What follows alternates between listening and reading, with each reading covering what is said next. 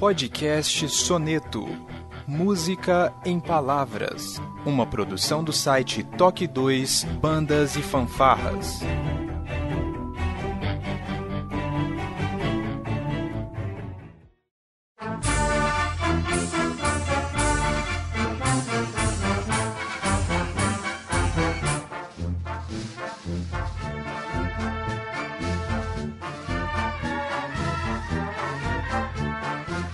Dia, boa tarde, boa noite, sejam bem-vindos a mais um Toque 2 Podcast Bandas e Fanfarras. Eu sou o Josi Slay e hoje eu vou bater um papo aqui com o meu primeiro professor, meu mentor na música, quem me iniciou, o maestro, doutor, amigo José da Silva Lemos. Seja bem-vindo, Lemos. Tudo bem, José? Estamos aí para falar o que você quiser. Uma história longa, ou seja, 60 anos de música.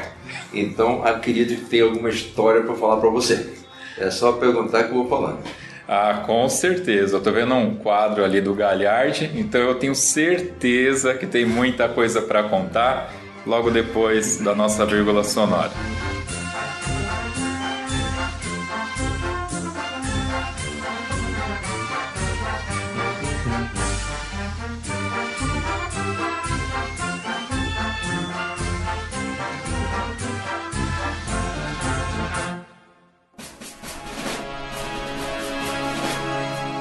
Você está ouvindo o podcast do Toque 2 Bandas e Fanfarras, do site toque2.com.br. Curta nossa página no facebook.com.br toque2, siga-nos no Twitter pelo arroba toque2 e também pelo Instagram toque2 ou entre em contato conosco através do e-mail contato@toque2.com.br. E se você gosta do nosso trabalho e deseja nos ajudar a produzir um conteúdo com qualidade cada vez melhor, acesse o apoia.se/toque2 e veja como contribuir.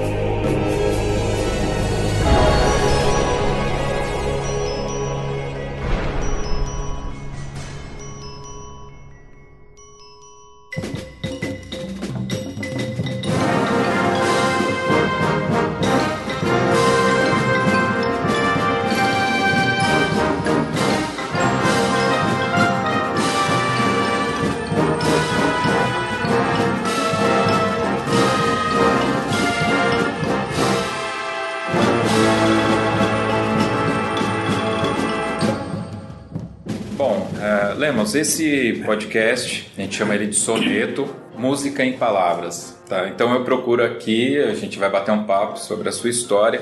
E tem três perguntas que eu faço no início aqui. Você sinta-se à vontade para responder ou não. O, o seu nome, a sua idade e qual é a sua principal ocupação profissional hoje.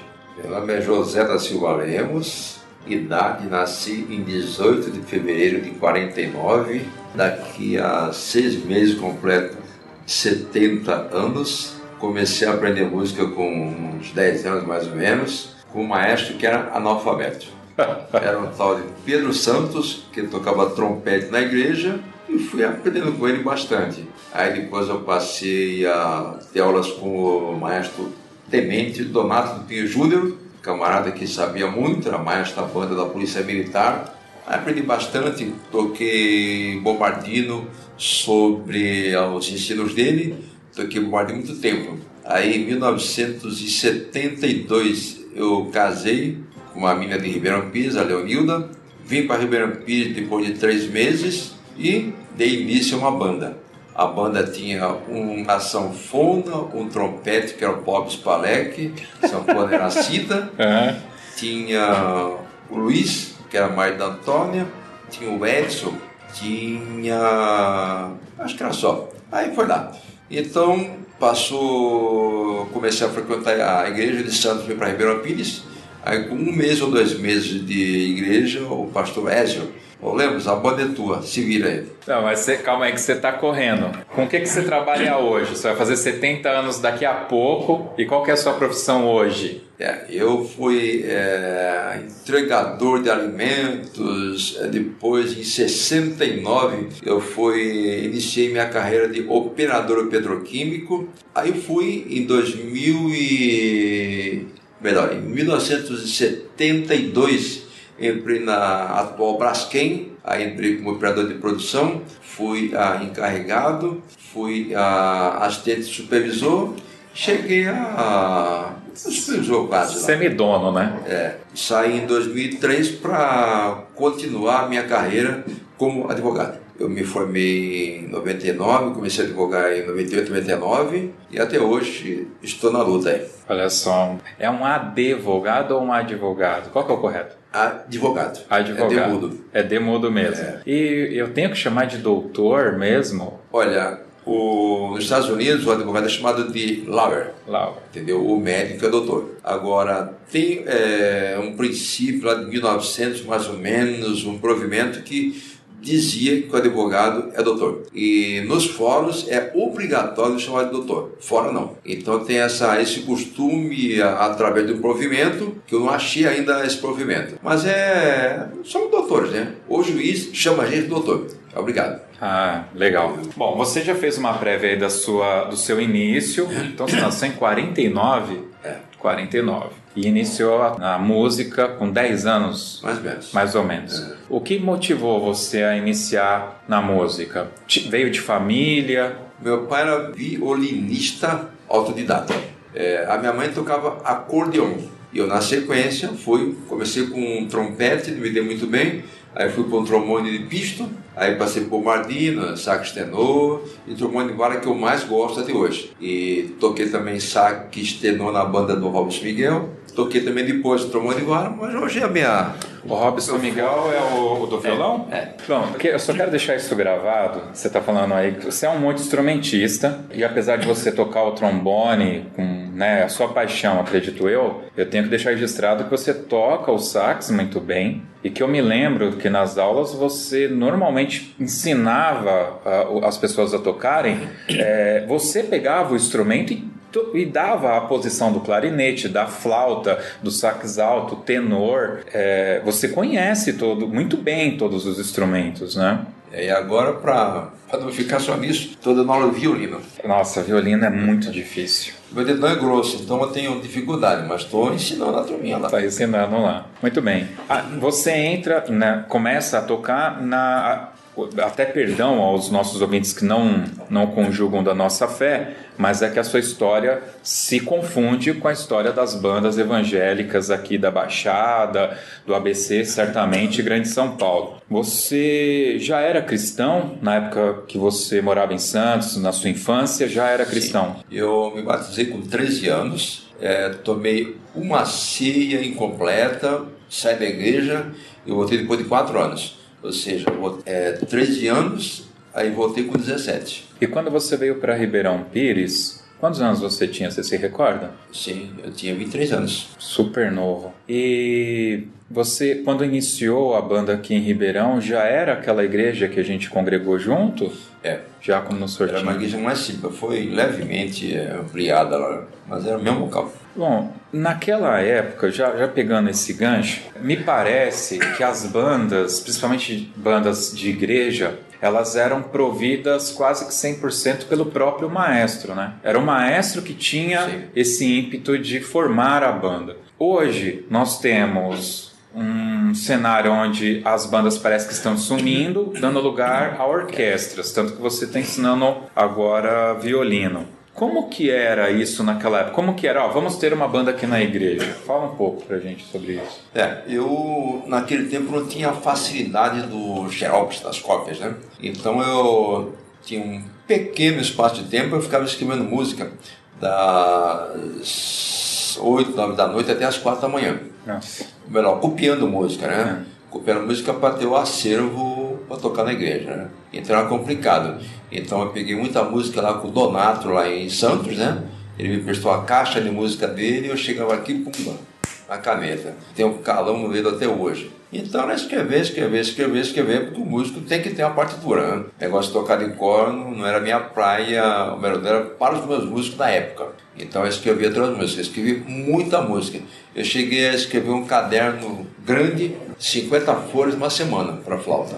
É, escrevia, fazendo o transporte né? e direto. Então eu escrevia um caderno em uma semana. Então é sempre escrever. Agora faz tempo que eu não escrevo, porque agora é tudo xerox, você compra a música, você não precisa transportar nada. Inclusive o computador, você quer uma música com um tom diferente, você põe um comando, o computador se vira. Exatamente. Então hoje é muito mais fácil em termos de manter as cópias para a banda. Agora, o acesso ao instrumental, como que era? Porque, de novo, vou insistir nessa pergunta, porque como eu convivi com você, eu sei que muitas vezes você pôs a mão no próprio bolso para comprar instrumento. Então, os instrumentos eram muito caros, não tinha revenda. Como que era esse cenário? A gente está falando do, do que da década de 70, bem no início, é, até antes. 73, 74. Como que era essa? É, naquele tempo, veja bem, os instrumentos que eram vendidos, é, usados, eram problemáticos. Eram instrumentos que vinham com defeitos. Então a, a diferença para um novo era, era pequena. Então eu preferia comprar instrumento zero. Lá para a banda eu comprei muito instrumento zero. Foi. Usados foram pouquíssimos, para não dizer, não passou de cinco, talvez, os que eu comprei usados. Mesmo assim no começo, né? Depois foi só novo. Então é, os músicos tinham instrumentos bons para início do exercício da música. E não havia investimento por parte das igrejas. A igreja nunca me ajudou em um centavo. Para comprar uma partitura, para comprar nenhum instrumento. Nunca ganhei nenhum presente de pastor nenhum. Para dizer que eu não ganhei presente, eu ganhei presente de músicos, né? Mas da igreja, pastor, ele queria a banda e ponto final. Você, você não acha? Ah, aliás, Agora você está com muita experiência acumulada. Você viveu aquela época, viveu a transição das orquestras e hoje você está dando aula de novo numa igreja. Essa transformação das bandas para orquestra, você conseguiu entender o que motivou essa, esse desaparecimento, em muitas aspas, das bandas e a migração para as orquestras? Olha, eu acredito que seja por conta que as bandas eram meio barulhentas, a turma chamava de furiosas. Isso. E nas orquestras tem-se um estilo mais mais pianinho, mais clássico, é mais suave, tem os violinos são tudo suaves, né? Então não tem os trompetes estourando, não tem os, os baixão estourando. Então por isso talvez a igreja deu preferência para a orquestra e também pelo sumiço, pelo desinteresse da, da cultura de banda. Infelizmente, banda nos Estados Unidos até hoje é cultuada, é apoiada, no Brasil não. Tinha um tempo que no Brasil tinha a prefeitura incentivava a formação de bandas.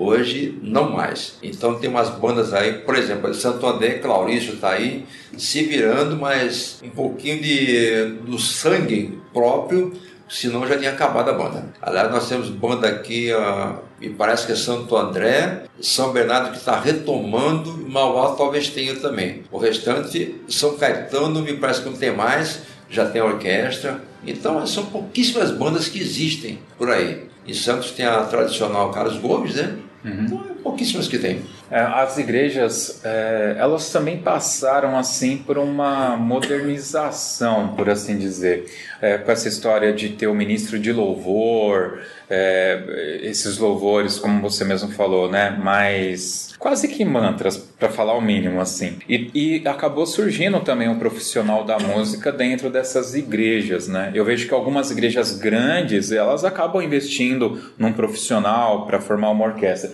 mas esse profissional ele muitas vezes não é o formador de músicos, né? Ele já pega a música formada do mercado. É, na verdade nem é maestro, chama-se um líder de música da igreja, líder do departamento de música que comanda um, um cantante, um coral pequeno, ou um míssil e tal, e mais alguns instrumentos. Então isso aí é, seria, não seria nem orquestra nem banda, seria um, uma, um grupo, tá?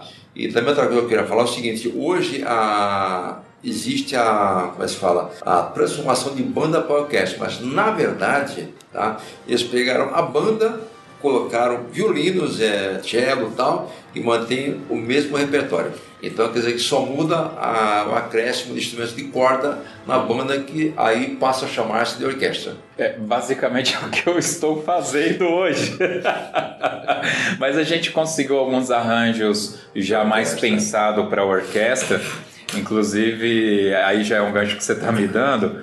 Eu tive, eu estou deixando de lado um pouco os arranjos do Siqueira Campos que é o que eu aprendi a tocar, que as Furiosas realmente tocavam em cima do, do, dos arranjos do Siqueira Campos, né? Vamos retomar um pouco. Quando você veio para Ribeirão Pires, você já tinha tido alguma experiência na regência antes? Já tinha passado por banda? Ou Ribeirão foi a primeira? Foi a primeira. E isso você iniciou em 73, é isso? 72. 72. Você ficou até 2002? 2003. Até 2003. É. Então foram o quê? Um pouco mais de 30 anos? Então, 30 anos mais ou menos. 30 anos. Nesse período que você passou ali, você faz ideia de quantas pessoas você ensinou? Eu tive 2 mil alunos e ensinei 150 músicos na Giacomo, mais 10 lá na Vila Rica e agora estou com 11 alunos com instrumento. Então todos que passaram pela, pela sua mão, por assim dizer, até aqui, somam mais de 2 mil alunos. É, 2 então. mil foi só em Ribeirão. Só em Ribeirão. Agora, se for contar é, Giacomo, ah, Vila Rica e Aquimauá, vai dar uns 2000 e...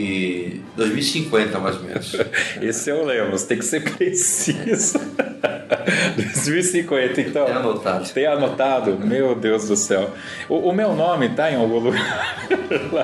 Lógico. Ai, meu Deus. Tem até hoje guardado, hein? Até hoje. É. Meu Deus. Eu tenho um caderno lá também, quando eu, eu comecei a dar aula. Mas eu não faço ideia de quantos alunos eu, eu já tive até hoje, não.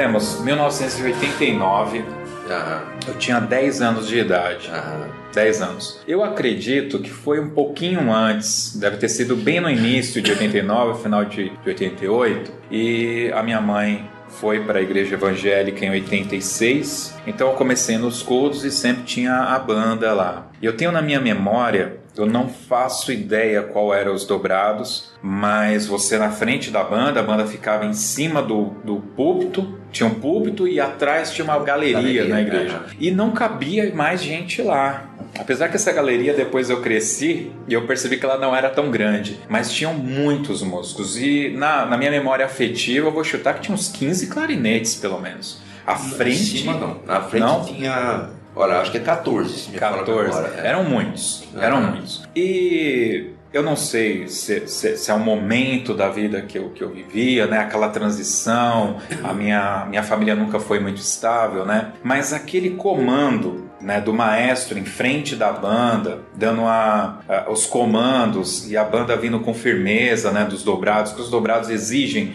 precisão e firmeza, né? Aquilo me chamou muita atenção, né? E a imagem do maestro tendo aquele controle ali me, me realmente me chamou a atenção. Então acho que dali é que surgiu a minha vontade de, de participar. Aquilo me chamou a atenção, né? Eu queria que você contasse um pouco com mais tranquilidade, não precisa dar números. né? Mas posso falar a verdade? Pode, claro. Olha, o, o teu pai me cobrava muito. Ah, é? Ele falou assim, olha, eu quero, Josué, toque, mão, olha, dá um capricho, dá uma força para ele, tá, papá.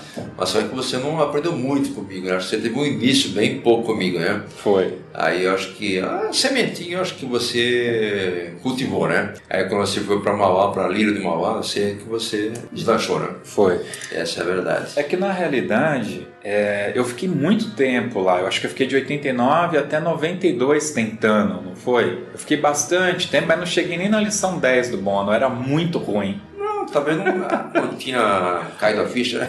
É, também, também pode ser. Mas eu queria que você falasse um pouco pra gente, é, porque foi um momento, é, acima de tudo, cultural. A gente está falando do final da década de 80, é, então a sociedade estava em mudança, a gente tinha acabado de sair de um governo militar, então eu acho que tinha toda uma relação, igreja, sociedade, a sua postura como maestro, como que era participar de tudo aquilo? Olha, para dizer a verdade, a parte de governo não me afetava em nada. Agora, a parte de igreja era muita pressão. Então a gente tinha a banda por esforço próprio, porque na igreja, pastor e etc., você não esperava nada.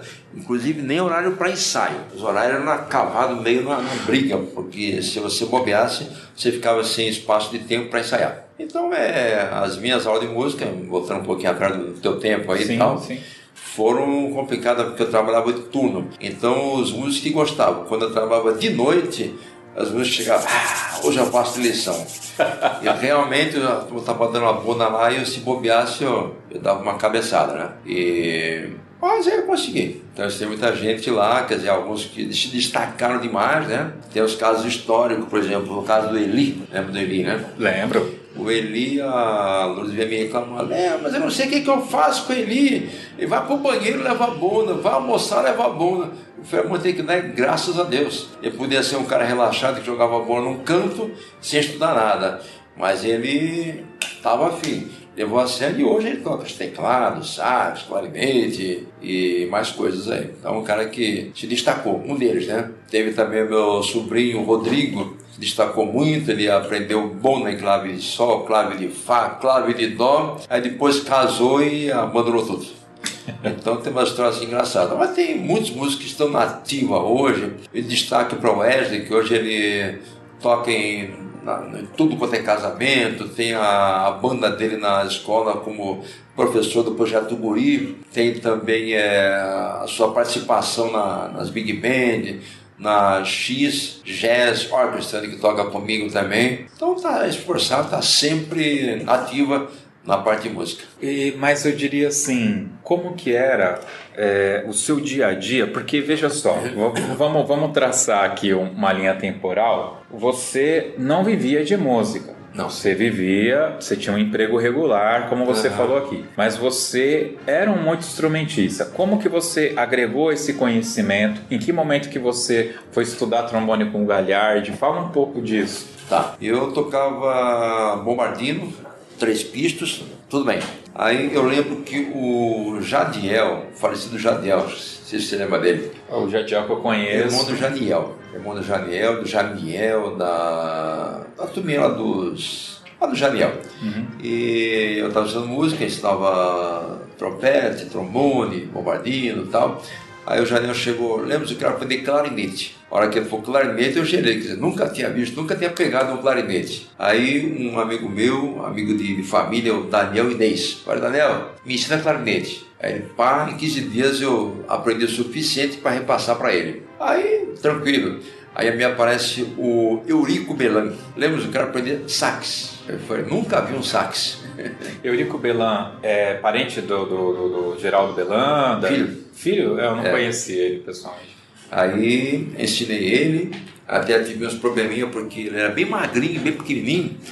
Então na lição, a lição de quatro tempos, deu para fazer dois tempos. Aí depois tornou-se um excelente saxofonista, tocava saxofone alto, né? Aí eu me meti a tocar trombone de vara. Aí foi, foi, aprendi com, acho que é um tenente da aeronáutica, o Daniel, Daniel Batista, ele está no Rio Grande do Norte hoje. Aí depois meu professor com o Galhardi. E o flauta, flautinha, eu aprendi por minha conta. Com- Comecei com flautinha, demorei 15 dias para tirar o primeiro apito.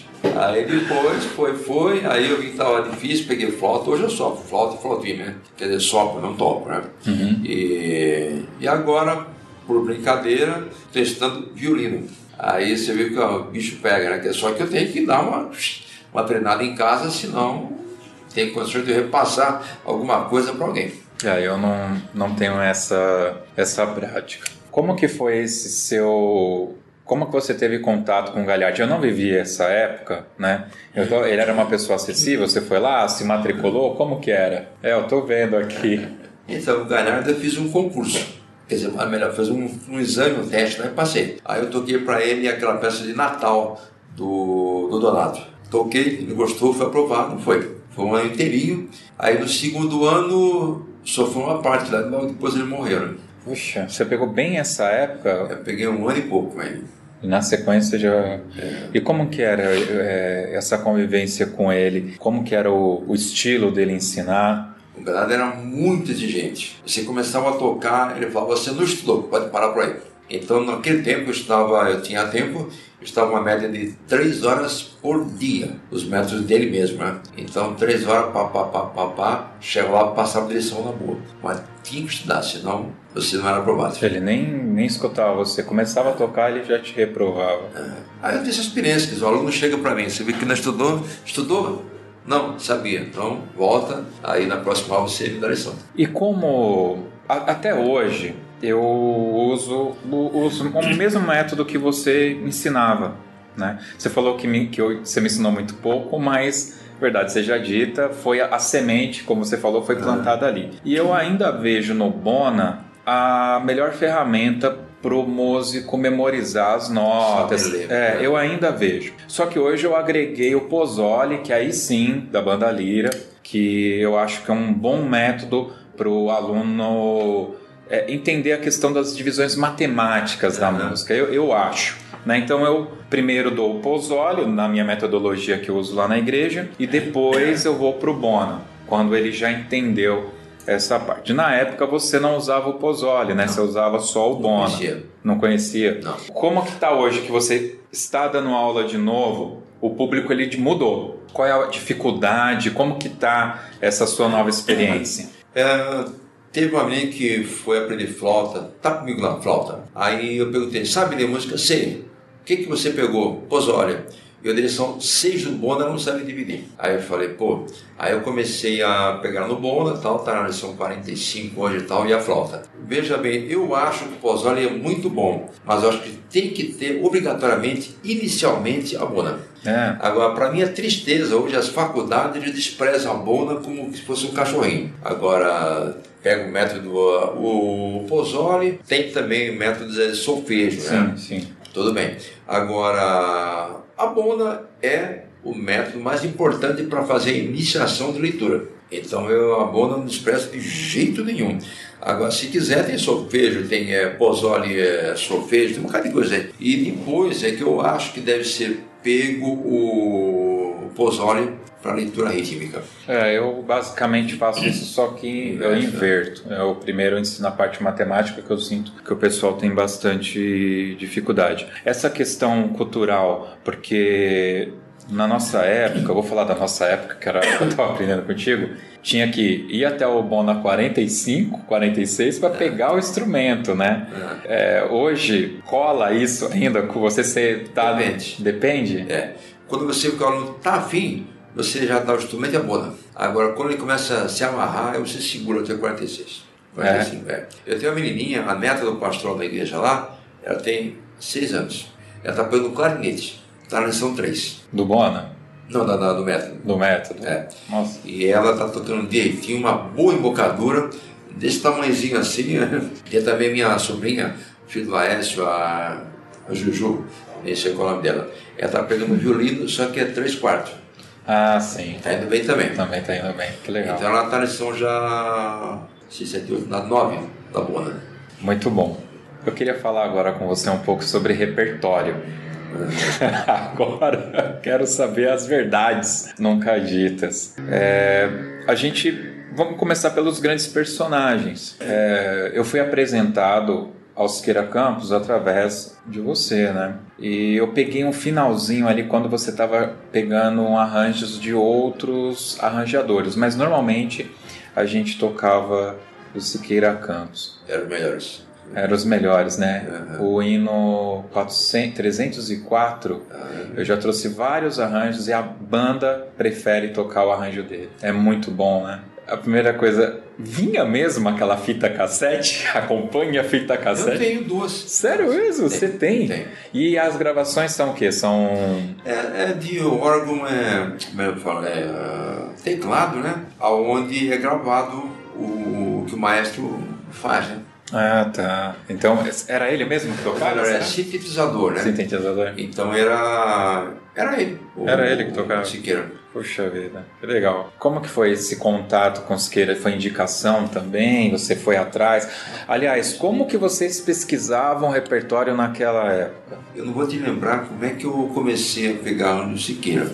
Acho que eu vi de alguém aí e tal, eu peguei o telefone, não lembro de quem. Agora, a gente tinha outro, tinha, apareceu um tal de Simões, lá em Ribeirão Pires, que eu vi só um arranjo dele que eu não gostei, tinha o Quirante, a harpa do Quirante, que também até tinha alguma. Aliás, quando eu peguei a banda lá em Ribeirão, tinha acho que umas 5, 6 harpas do Quirante, que eu nunca também usei, que eu não gostava dos arranjos do Quirante. Então, na verdade, os meus arranjos eram do, do Donato, do Siqueira, Siqueira, do Manuel Domingues, lá de Curitiba. Tem o do Donizete, que também não gosto muito. Aqui, o clarinetista que é da banda de Mauá, até que Itaquera, não sei. E agora, quer dizer, em orquestra, quem manda na coisa é o Mia, né? É. O Mia, né? Ele tá sofrendo, né? Ele era da banda Nipo Brasileira. Mas ainda nesse repertório, o que você colocava, tava tudo bem ou os pastores davam uma reclamada? Não, nunca ninguém reclamou. Eu só tive uma, um probleminha sério com o pastor Miguel, aquele escuro. Que uma vez eu dei uma, uma deu janela, fazer uma permata no prato, e fez Aí foi, o pastor mandou não bater o prato. Nossa. Aí eu falei, caramba, quer dizer, então o pastor que me arrejou a né? Mas foi que esse, o Miguel que me deixou lá excluído, era suspenso por 15 dias, né? Mas também foi rebeldia minha, né? Era hora de ensaio, estava na reunião de obreiro lá, cheguei lá, babá, babá, quer dizer, comecei a fazer barulho contra o bombardino, aí ele 15 dias de suspenso. Mas você também tinha os problemas com os, com os pastores. Vamos, vamos lá, dá para fazer uma meia-culpa aí, não dá, Lemos? Você, você gostava também de atormentar os coitados. Os pastores que vai tomar banho.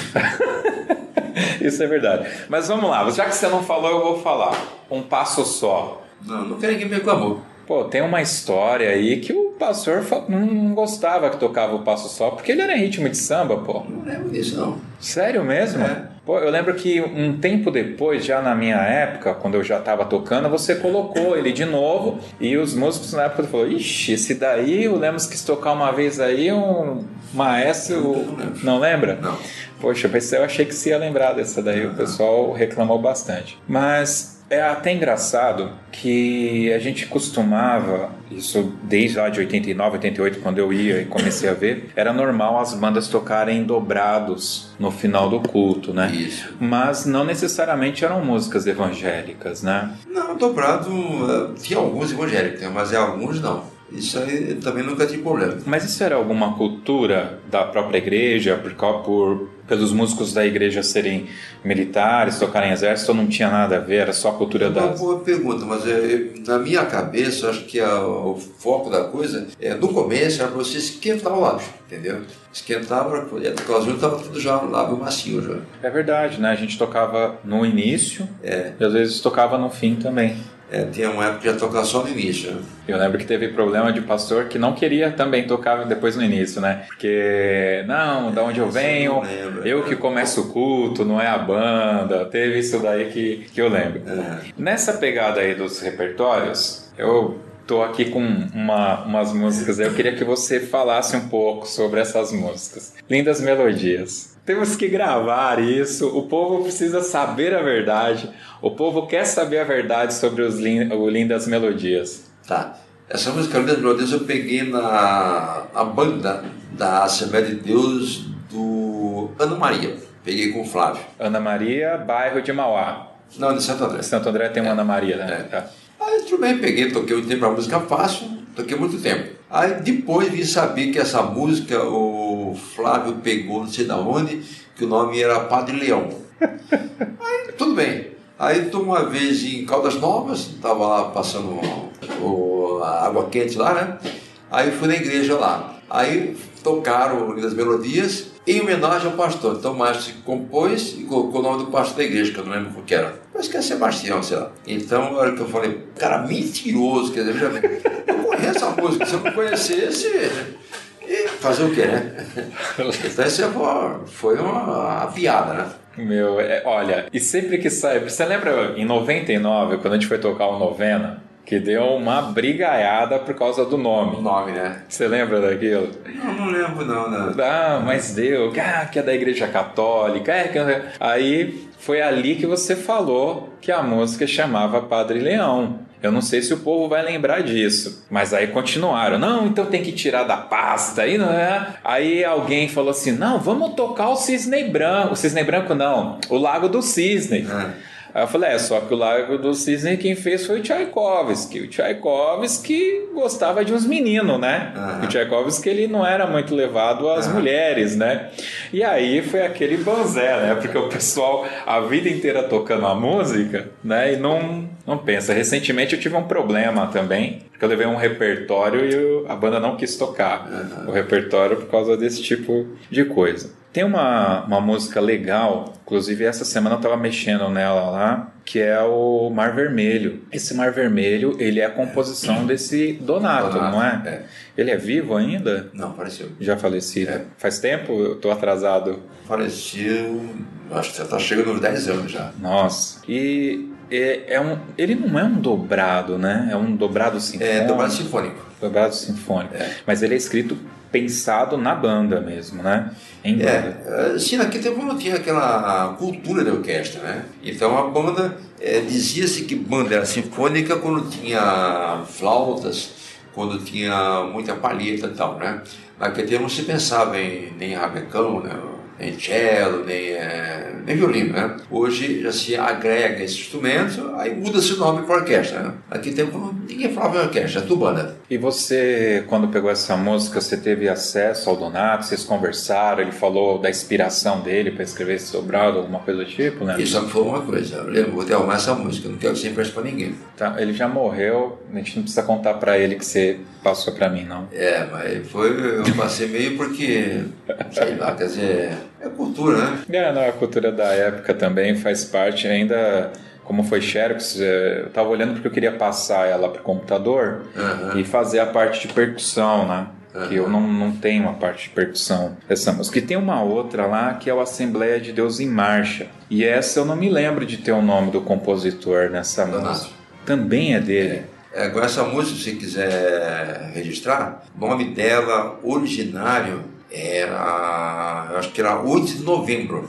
Aí não sei porque, era 8 de novembro, depois o Donato colocou As Mães de Deus em marcha. Mas era a composição dele mesmo. 8 de novembro, você sabe se tinha alguma referência à Assembleia de Deus? Fundação? Talvez seja, talvez seja a data do aniversário da Assembleia lá de Santos. São dados que a gente acaba perdendo aí uhum. na história, né? Eu devo, talvez tenha alguma partitura escrita 8 de novembro. Puxa vida. Tem muitas dessas músicas que eu vou perguntar para o pessoal mais recente, faço parte de alguns grupos de maestros, e o pessoal não, não conhece ou não, não sabe a história. Realmente só os mais experientes, mais antigos é que tem acesso mesmo. É quem tem muita, quem sabe muito isso é o Estevão.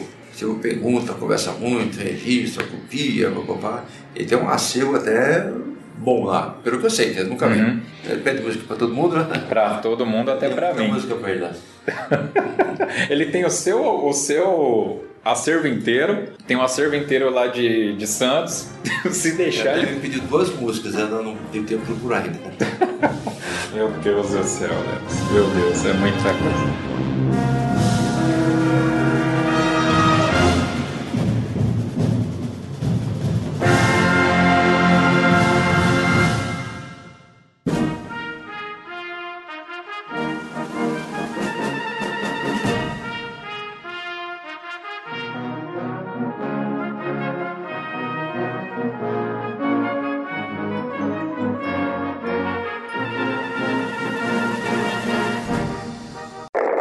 Amigos, aqui se faz necessária uma pequena explicação. A partir deste ponto, o maestro Lemos narrará um trecho com uma série de acontecimentos citando o nome Paulo. É importante entender que existem dois personagens nessa narrativa: o maestro Paulo Araújo, que assumiu a banda após a saída do maestro Lemos, e o pastor presidente da igreja, pastor Paulo Alves Correia, que fica situado em Santos. Os comandos e ordens foram dados pelo pastor Paulo Alves Correia, e o maestro Paulo Araújo, na condição de colaborador do ministério, as repassava ao maestro Lemos. Dois momentos podem gerar dúvidas. Quando o maestro Lemos narra que Paulo sugere que ele congregue em uma igreja em Mauá. Foi o pastor Paulo Alves Correia que fez essa sugestão, mas quem transmite a mensagem foi o maestro Paulo Araújo. Mais à frente, será narrado que, abre aspas, o Paulo, fecha aspas, o procurou na chácara, uma chácara que o maestro Lemos possui em Ribeirão Pires. Esta também é uma referência ao presidente Paulo Alves Correia, que o procurou nessa chácara. Importante dizer que a igreja, a sede, fica em Santos, e todos os fatos ocorreram em Ribeirão Pires, e o repasse de informações por auxiliares e colaboradores da igreja a membros é algo usual no ministério. Bom, Lemos, você ficou lá em Ribeirão até 2003, né? 2002. 2002. É. 2002. Infelizmente eu, eu estava no, eu estava em partes, né? Eu cheguei depois de que já tinha acontecido tudo. É, quando você foi foi solicitado que você saísse de frente da banda, né? Uhum. né? Na realidade, assim, eu sei parte da história, mas como eu não não participei de tudo. Então eu não me lembro se eles queriam te tirar só da banda, se eles queriam te tirar do ministério.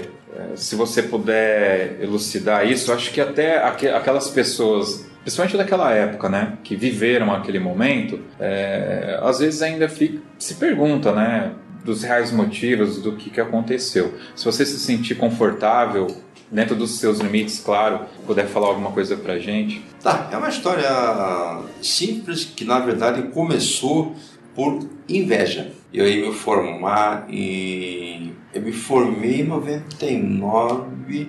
Em 99 teve a formatura, a, ou melhor, teve a conclusão do curso. Em 2002 teve o baile de formatura. Tá, tá, tá meio estranho, 2002. Aí eu convidei o pastor José Luiz, Falei, pastor, eu vou me formar agora, tal dia vai ter a formatura, tal, festa de formatura tal. Gostaria que como fosse. O também me convida, o pastor Daniel Rocha, que eu estou sem o contato dele. Ah, tudo bem, tudo bem então. Aí, tô tranquilo. Aí, passa um dia depois, o pastor Sebastião, que era o vice-presidente do campo de Santos, lá da Assembleia de Deus, né? E eu estava ensaiando, ele falou, mandou um recado que ia falar comigo. Aí me chamou lá para tinha uma sala lá em cima, no terceiro andar, sei lá. É. Aí ele chegou, pô, Lemos, que negócio é esse? Você convida pastor de outro ministério para ir na tua formatura? Aí eu falei para ele, a formatura é minha. Eu convido quem eu quiser. Eu posso convidar, eu lembro, eu falei, Padre Zezinho, o Oxalá, não, Oxalá não sei o que lá,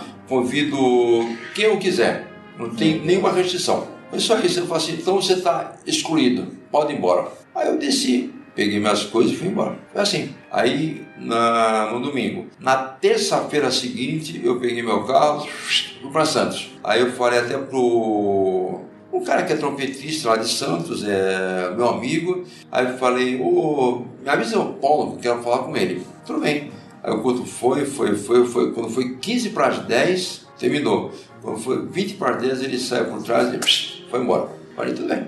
Aí eu vim, quer dizer, aí eu perguntei pro Paulo, falei, Paulo, dá para mim ensaiar alguma coisa? Eu sei que você é maestro. Aí o pastor falou para você olhar de longe o ensaio. O Paulo que você está falando é o Paulo Araújo, né? É, ele recebeu mensagem essa, né? Tudo bem. É, mas lá era é. tudo assim.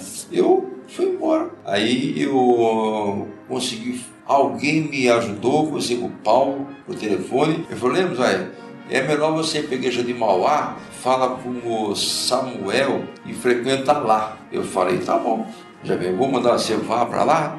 eu vou, eu quero. Eu fiquei um ano parado fora da igreja. Aí depois estava sendo formada a orquestra da Batista, vim para cá e tal. Mas foi assim, horrível, foi uma saída a chicote. Eu fui banido de entrar na Assembleia. Então, é, até teve uma comemoração que fizeram para mim aí e tal. Eu não tive coragem de ir. A Hilda foi lá, pegou uma que foi lá. E agora fui lá pela primeira vez no dia que foi a orquestra Filadélfia, lá de Santos. Aí fui lá e tal. Aí até o Paulo Araújo, o babudão, falou: Oh, Lemos, meu amigo. Mas ninguém me chamou. Aí até alguém mostrou na frente.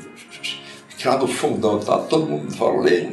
Foi uma hora no meio do culto, estava todo mundo me cumprimentar e tal, e o pastor também ficou lá fundão, saiu lá e tal. Então, quer dizer, eu senti que eu fui banido da Assembleia de Deus. Só que, veja bem, a gente tem outros cantos para tocar e tal. É, eu sei que depois disso, o Paulo está tentando falar comigo.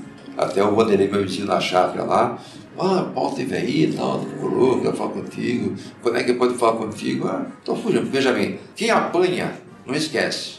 Tá? Quem bate, esquece. Então, tô lá, eu tô na minha, quer dizer, eu não tô ofendendo ninguém, não tô xingando ninguém. Apanhei, apanhei, fui xingado, quer dizer, então eu tô na minha. Então, a Assembleia para mim, na verdade, a Assembleia do Correio para mim é um negócio proscrito. Né? Então, não, não tenho nenhuma vontade de participar de nada. Então, tanto é que eu estou na Batista, e agora estou dando aula na primeira Igreja Batista Nacional de Mauá, o pastor Duvani me dá todo apoio, os clientes que eu peço ele compra. Então, a única diferença é que no tempo que eu comecei, que eu dava aula de música em Ribeirão Pires, é, era, a turminha tinha mais tempo, tinha mais vontade, e a carga escolar, dos trabalhos de escola era menor.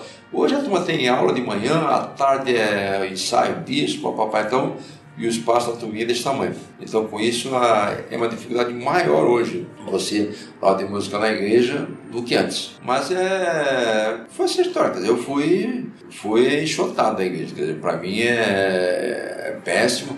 Foi um tempo que eu chorei lágrimas de sangue, quer dizer, de tristeza. Até meus filhos falaram, pai, mas teve que ser assim, porque você não saía, quer dizer, na verdade até eu dava mais ênfase à banda na igreja e a família ficava levemente esquecida, né? Então hoje estou com a minha família e tal, quer dizer, então é netos e tal. Então eu, domingo, nem sempre vou na igreja, né? Talvez eu toco, eu venho para ver a família e tal. E lá era sagrado. Acho que você lembra disso. Só falta eu encontrar à tarde, né? Até você, eu, também os mais que regiam lá. Exato. Essa foi a história. É, é bem complicado, né? A gente é. sentir é, ser retirado da gente. Algo que a gente batalhou e construiu, né? São é. 30 anos de história. Na verdade, veja bem, você formar amigos é uma tarefa difícil, prazerosa depois. A hora que alguém te corta teus amigos, isso é horrível. É. Horrível. Não é cortar, quer dizer, é afastar de você, né? As pessoas lá, minhas amigas, são até hoje, entendeu? Só que estamos afastados. A gente se vê vez em quando aí. E antes tinha uma aproximação né, diária, Sim. praticamente diária, né? Mas tinha gente lá que dizia, né, aqui tem a igreja Assembleia de Deus e tem a igreja Lemos, quer dizer, nada disso, quer dizer, se a gente dava uma cobertura, uma apoio, uma, uma ênfase aos músicos, a questão é de ter um serviço andando com alegria, né, com prazer. É, faz parte do ministério, né? É.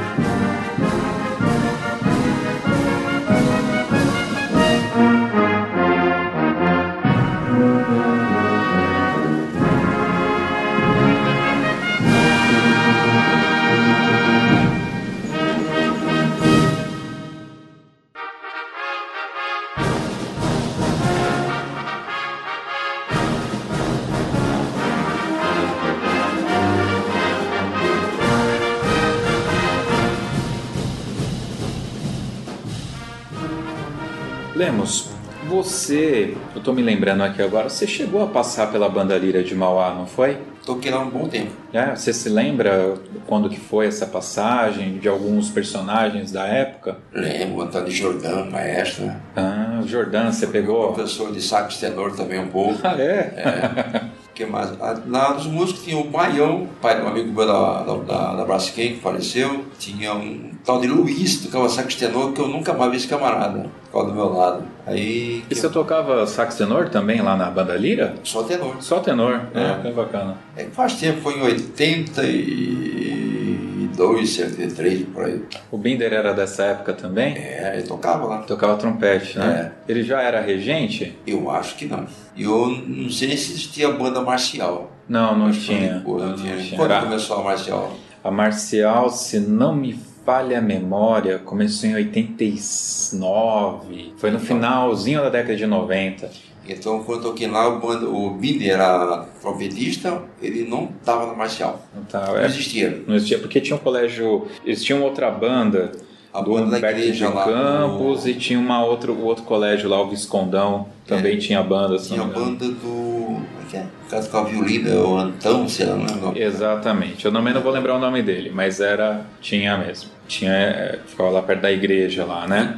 É. Isso mesmo. Esse período que você passou na banda Lira, é, qual, como que era a dinâmica? Eram apresentações que vocês faziam? Você se lembra um pouco como que era a dinâmica da banda? É, a gente tocava em alguns pontos da cidade de Mauá, né? Era muito gostoso, tinha uma turminha bacana. E o Jordão era muito bacana também, como maestro, como, como professor, vamos dizer assim, né? Um tempo muito gostoso lá. Aí depois eu saí de lá. Ah, eu saí de lá porque a minha mulher estava reclamando. que Eu tocava, eu tocava na igreja, eu tocava na banda de Ribeirão Pires, na banda da. Da prefeitura de Ribeirão? Eu tocava na Mauá, eu tocava na São Caetano, eu tocava na Magnificent Big Band, que é a banda do Raul Miguel. E você É. trabalhava já na Braskem? Já. E- Eu entrei na Braskem em mas- 72. Mas como que você conseguia, Lemos? Eu tinha umas faltas. Tinha Eu tava- falta? É, quando tava à tarde, aí eu faltava. Faltava na, na- no emprego para tocar na Não, banda? não, faltava na banda. Ah, tá. Tanto é que um, um LP que tem na banda lá de Mauá, eu ensaiei tudo no dia da gravação não podia.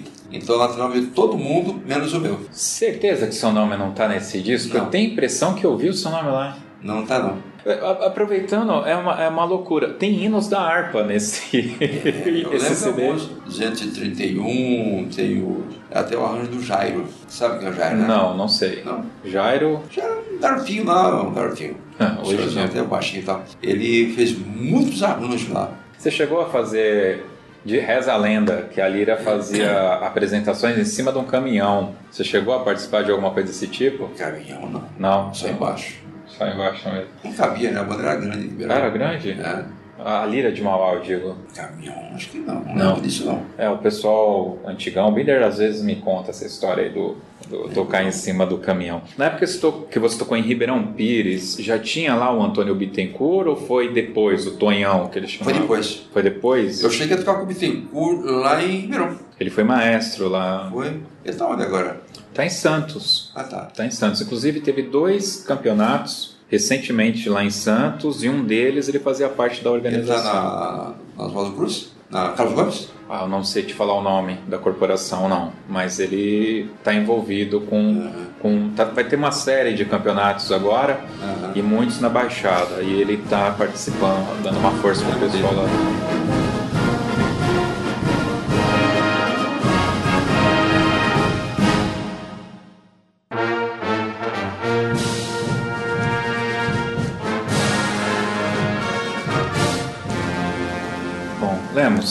Gente vai brincando, mas estamos aqui há uma hora já.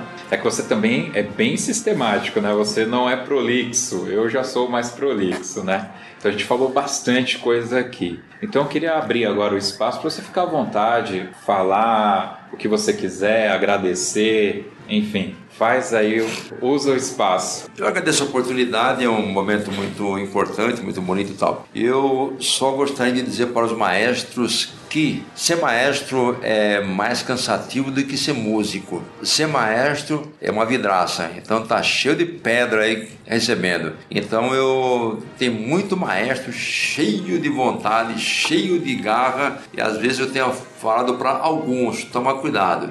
Você está lá em cima, vê um pastor, te quebra a perna. Então, é, tem pastores muito decentes que apoiam muito a entidade banda e tem pastores que, a hora que o maestro re- ah, encolhe uma banda, uma manga já manda para fora já. Então, tem muitos casos aqui de maestros que sofreram muito, mas aquela doença de ser maestro, de ser músico, não se apaga. Então, ele vai, vai, vai, vai e continua. Então, tem maestros que morrem de, de terror aí por ter a sua vaga de maestro cortada. Eu não tive esse problema até a época que eu tive no meu final de Ribeirão, né? Eu, forma- eu tinha seis submaestros lá, acho que é Josilei, José Antônio, Paulo, a Nada. Miriam, a Elaine, quem mais? Natanael. É, Natanael e tal. Então eu nunca tive medo disso.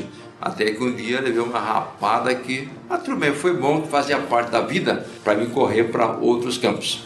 Então é, é um ministério muito bonito, muito sofrido e que não tem apoio de ninguém. Esse cara que está aqui na minha frente, ele me ensinou as primeiras notas. É, realmente eu tive bastante dificuldade de aprender. Mas a gente está diante de uma pessoa que construiu uma vida íntegra. Ele foi químico, ele foi trombonista, saxofonista, trompetista, clarinetista, um multi-instrumentista. Vai fazer 70 anos daqui a, daqui a alguns meses. E está aprendendo violino para ensinar violino. Uh, se formou em direito, é um advogado, é um doutor. Química. Química, e é um doutor formado no momento em que muitos pensavam já ir, estar indo para aposentadoria. Só aposentado há 24 anos? Aposentado há 24 anos, só que é doutor há 24, 25 anos. Então tem esse, esse detalhe. A gente está falando de uma pessoa que Correu quantas São Silvestres já? Oito ou nove. Oito ou nove. Mas não foi oito ou nove lá na década de 80 não, né? Qual foi a última que você correu? Tem o quê? Foi 2015 ou 16. 2015 e 16. Vai fazer 70 anos. Então, pessoas como essa, Lemos, como você, é que criaram a base de muitos de nós, muitos músicos de Ribeirão Pires, da Baixada Santista, eu tenho plena certeza disso e até aqui da Grande São Paulo. Vira e mexe, eu esbarro com alguém que eu falo Lemos e o seu nome ele é reconhecido. Tá? Então, é uma coisa que eu ainda sou muito jovem e ainda não tenho é, nem um pouco da experiência que você tem hoje. Então, as pessoas me falam muito: você tem que focar naqueles que, que querem participar, que querem agregar, aqueles que respeitam o seu trabalho. Como você falou aqui para gente, mais de 2 mil alunos, eu tenho certeza que uma grande parcela desses 2 mil te respeita. Então, pode ser que um pastor não te respeitou, pode ser que um ajudante de maestro não tenha te respeitado, mas na média, você está bem em cima da média. Aquele lance de que a Bíblia fala que combater um bom combate, você ainda está combatendo esse combate quando todo mundo ou uma grande parcela já pensa em ter passado esse combate há muito tempo, né? E eu acho isso fenomenal. E é engraçado que os grandes trabalhos, os trabalhos de respeito, a gente sempre vai encontrar pessoas como você, né? Então, um trabalho que deu certo foi o seu trabalho. Depois eu tive, passei pela banda de Mauá com Binder, deu certo porque teve esforço da parte dele. E tantos outros maestros que já passaram aqui no site, que a gente já conversou, e a gente viu o esforço de cada um para fazer um bom trabalho. Bom, eu acho que eu falo por uma nação aí de mais de 2 mil alunos. Muito obrigado por tudo que você colaborou na nossa vida. Ok. Eu não tenho dinheiro, não tenho nenhum presente que possa pagar isso, mas eu sei que Deus é, pode te, te, conceber essa alegria e essa, esse sentimento que infelizmente eu não tenho poder para te passar diretamente, então vai ficar nas palavras, mas eu tenho a certeza que são palavras verdadeiras, assim como o sentimento de muitos que vão ouvir esse nosso bate-papo. Muito obrigado, Lemos. Ok. É isso, pessoal. Vamos agora então para nossa Toca na Pista.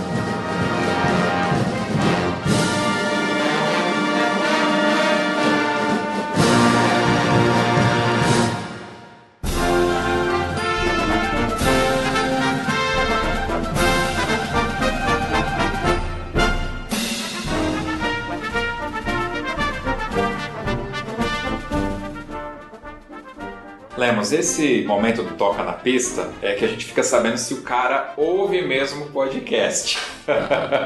é o seguinte, você tem que escolher uma música para a gente tocar aqui no final para os nossos ouvintes. Você escolhe essa música, pode ser qualquer música. Se for de banda, de orquestra, né, tal, obviamente que é melhor, né? Mas não pode ser qualquer música. Tem que ser uma música que tem uma história que você possa nos contar aqui, né? Ou algo que te tocou em algum momento, que faz parte da sua vida, faz parte da sua história, sei lá, na sua família mesmo, não precisa ser só na banda, enfim. É aquela música que quando toca você para para escutar, tá? Eu acho que até você sabe o que é, né? Não sei. Mar Vermelho é uma música que eu sinto uma. Mar Vermelho. Aí eu vou dizer pra vocês, é, é pra quebrar o prato. É pra quebrar No começo lá. Você lembra disso, né? Lembro, lembro. Era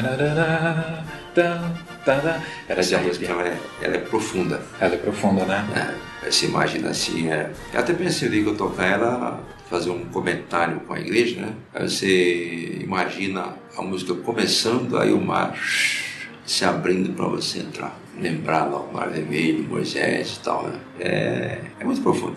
É verdade. Então ela, ela marca. E é legal, essa música na parte final dela tem uma pegada de trompete, né?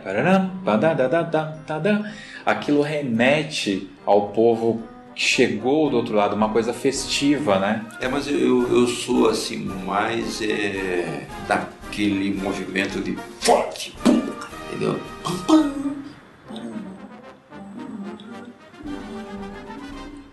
Aí que é. Então aquele fortão, aquele fraco. Igual aquela música do Natal, né?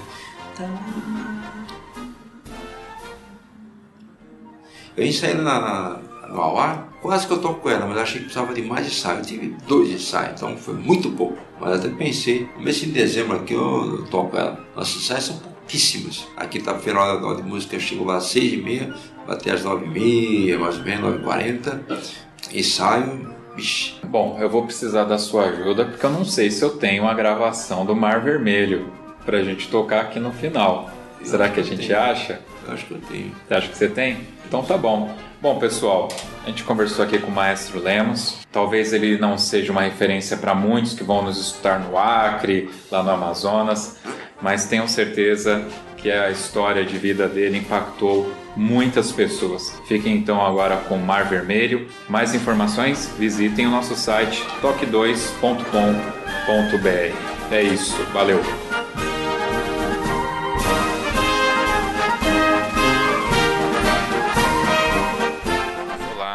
Amigos do Toque 2. Vale aqui um disclaimer.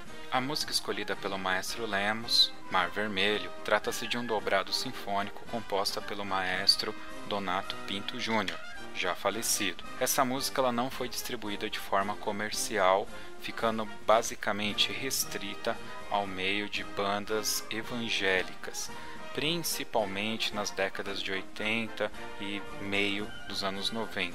Sendo assim, ela é bastante desconhecida dos maestros eh, atuais e possivelmente por maestros que não estejam no ciclo das bandas e orquestras evangélicas nos últimos 30 anos. Por esse motivo, nós usamos um recurso que foi transformar o arquivo em Sibelius num arquivo de áudio para que todos pudessem ter acesso à melodia dessa peça musical.